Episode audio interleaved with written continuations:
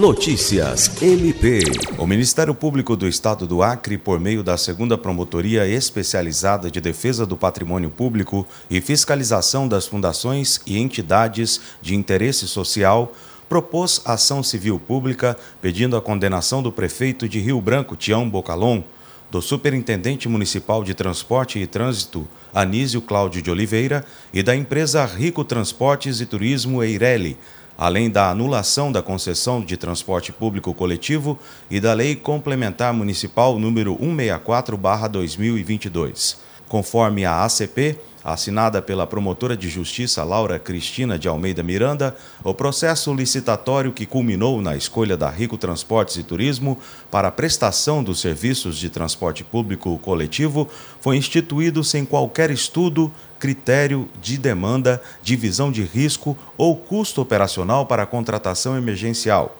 evidenciando que a empresa teria sido escolhida de forma parcial pelo gestor municipal, em violação aos ordenamentos da Lei de Concessão número 8987/95 e aos princípios norteadores da licitação. William Crespo para a Agência de Notícias do Ministério Público do Estado do Acre.